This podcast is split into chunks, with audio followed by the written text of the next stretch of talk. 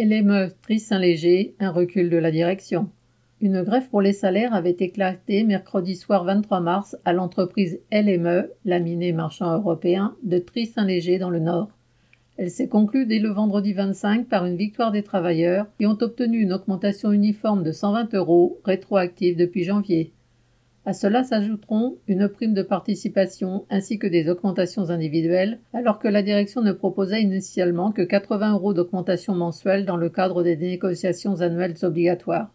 La grève a démarré spontanément lancée par des travailleurs de la base, tant du côté de l'acierie que du côté du laminoir. Cette lutte, dirigée par les travailleurs eux-mêmes, a payé. Ils ont repris le travail la tête haute, fiers de leur grève et de s'être fait respecter du patron. Correspondant Hello.